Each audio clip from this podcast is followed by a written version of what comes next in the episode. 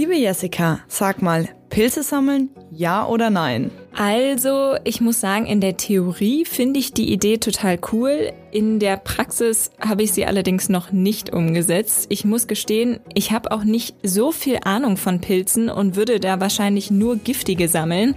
Wie sieht's denn bei dir aus? Mich faszinieren Pilze und ich esse sie auch gerne. Hin und wieder habe ich auch schon Freundinnen und Freunde beim Sammeln begleitet. Allerdings war ich noch nie in meinem Leben alleine sammeln.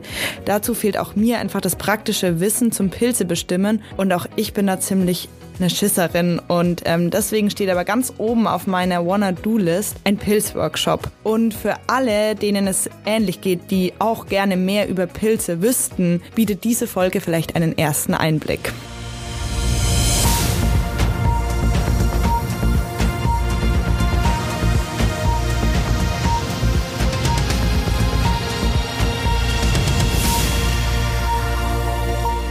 Und damit hallo und willkommen zu einer neuen Folge unseres Shortcasts Erklär's mir, ein Podcast der Berliner Morgenpost.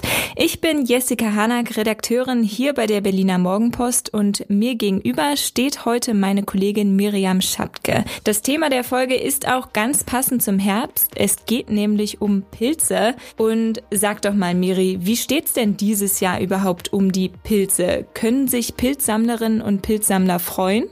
Ja, man könnte sagen, 2023 ist ein ungewöhnliches Pilzjahr. Erst war der Sommer sehr verregnet, es kamen die Pilze. Dann wurde es über einen längeren Zeitraum sehr trocken und heiß und das mögen Pilze überhaupt nicht. Im September und Anfang Oktober war es weiterhin so und erst dann kam wieder der Regen.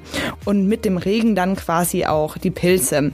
Und in den letzten Tagen war es nochmal ungewöhnlich warm und eben diese Mischung aus Regen und Wärme mögen die Pilze und deswegen gedeihen derzeit in Berlins Wäldern und Park wieder einige eben der Pilze. Welche Sorten findet man denn hier eigentlich? Es sind die üblichen Arten für diese Jahreszeit. Von beliebten Maronen und Steinpilzen gibt es aktuell reichlich.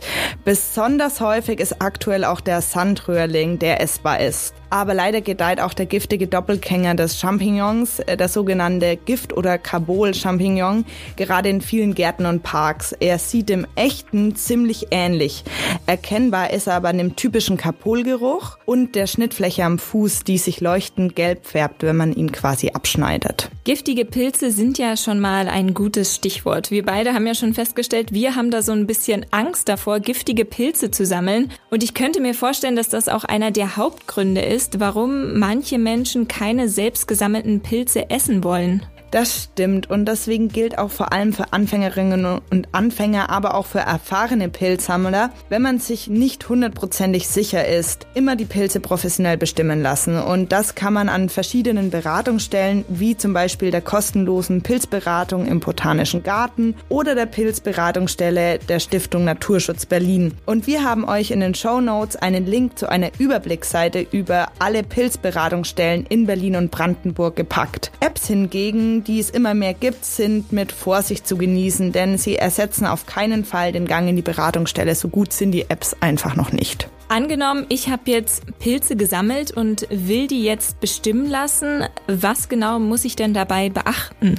Die Pilze sollten möglichst vollständig sein. Fehlende Teile können eine eindeutige Zuordnung in manchen Fällen schwer bis unmöglich machen. Deswegen ist es sinnvoll, den Pilz vorsichtig vollständig auszugraben und das entstandene Loch wieder zu schließen. Außerdem ist die sogenannte Korb-in-Korb-Methode empfehlenswert, sprich die unbekannten Pilze, also die man nicht sicher bestimmen kann, getrennt von den bekannten und mit Sicherheit essbaren in dem Korb quasi aufteilen. Neben giftigen oder ungenießbaren Pilzen können Pilzvergiftungen aber auch noch andere Ursachen haben, oder? Genau, viele Pilzvergiftungen entstehen, weil gammlige oder schimmlige Pilze gesammelt und gegessen werden. Ein frischer Pilz fühlt sich knackig an, alle anderen Pilze einfach besser im Wald stehen lassen. Und dann ist es auch noch wichtig, die Pilze richtig zuzubereiten, sprich mindestens 15 bis 20 Minuten erhitzen und Waldpilze niemals roh essen. Und am besten immer frisch verarbeiten. Wenn ein Pilz länger als einen Tag aufbewahrt werden soll, vorher garen und anschließend kühlen. Und ansonsten kann man Pilze einfrieren, einmachen oder trocknen aber am besten einfach nur das sammeln, was man auch wirklich am Tag noch verzehren kann. Und auch beachten, schlicht eine zu große Menge an Pilzen kann auch ähm, Beschwerden im Magen-Darm-Trakt herbeiführen. Okay, und wenn ich jetzt das alles beachte und mich die Lust aufs Pilzesammeln überkommt, dann kommt jetzt natürlich die Frage aller Fragen, wo liegen denn die Pilz-Hotspots in und um Berlin?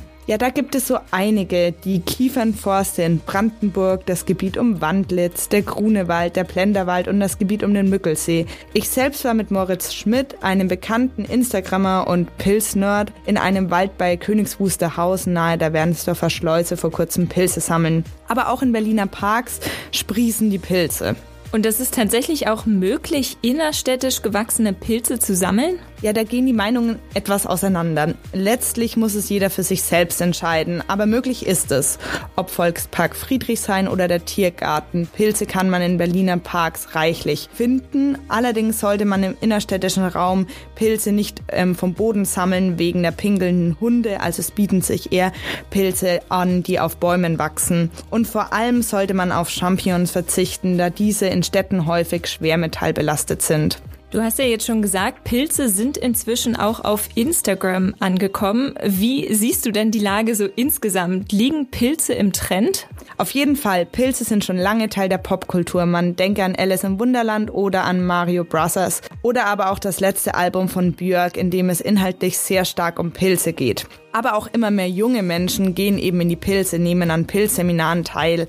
Das berichten auch ähm, sehr viele Berliner Pilzcoach, die ähm, sagen, ihre Seminare sind auch sehr gut bei jungen oder von jungen Leuten gebucht. Dann bleibt jetzt eigentlich nur noch die Frage, wann geht es für dich endlich ins Pilzseminar? Ja, das frage ich mich auch. Ähm, irgendwann wird es passieren, da bin ich mir ganz sicher.